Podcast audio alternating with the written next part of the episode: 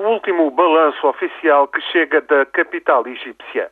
24 mortos, 213 feridos. É este o rol de vítimas dos confrontos no Cairo entre militares e manifestantes cristãos. Apesar de alguns muçulmanos terem estado envolvidos nos protestos de domingo, a maior parte das vítimas é copta. Seriam 17 mortos, segundo uma associação copta que assinala ainda 40 feridos civis. Já os militares declaram ter sofrido 12 mortos e mais de 50 feridos. Seja qual for o número correto, é o incidente mais sangrento deste ano de revolução.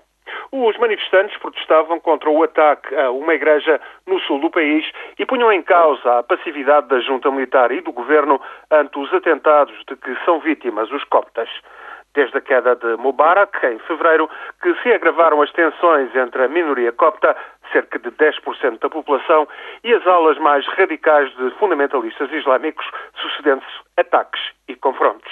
É uma das linhas de fratura do Egito, uma de muitas. À espera das eleições legislativas do final de novembro, multiplicam-se reivindicações, trocam-se acusações. A junta militar está a apostar num arrastado calendário de eleições. A Junta, só no final de 2012, conta concluir a transição de poder para os civis ao abrigo de uma Constituição que ainda terá de ser negociada.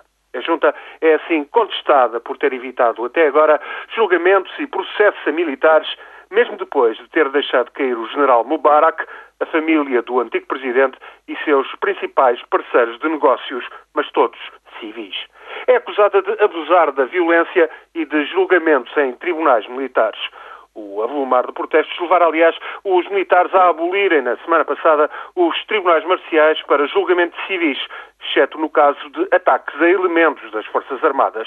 É precisamente o que irá acontecer a 15 manifestantes detidos este domingo e essa decisão está a provocar novos protestos.